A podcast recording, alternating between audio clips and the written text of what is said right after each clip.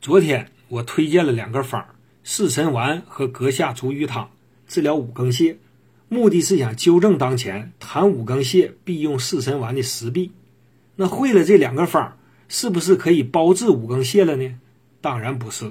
清代名医吴成在其著作《不拘集》中说：“五更糖泻，肾虚是闭肠之子，五味子丸，食急香砂紫竹丸，寒急理中丸，九级葛花解成汤。”寥寥几笔，看似说五更泻。实则道出了中医治疗任何疾病都需要辨证施治的真谛。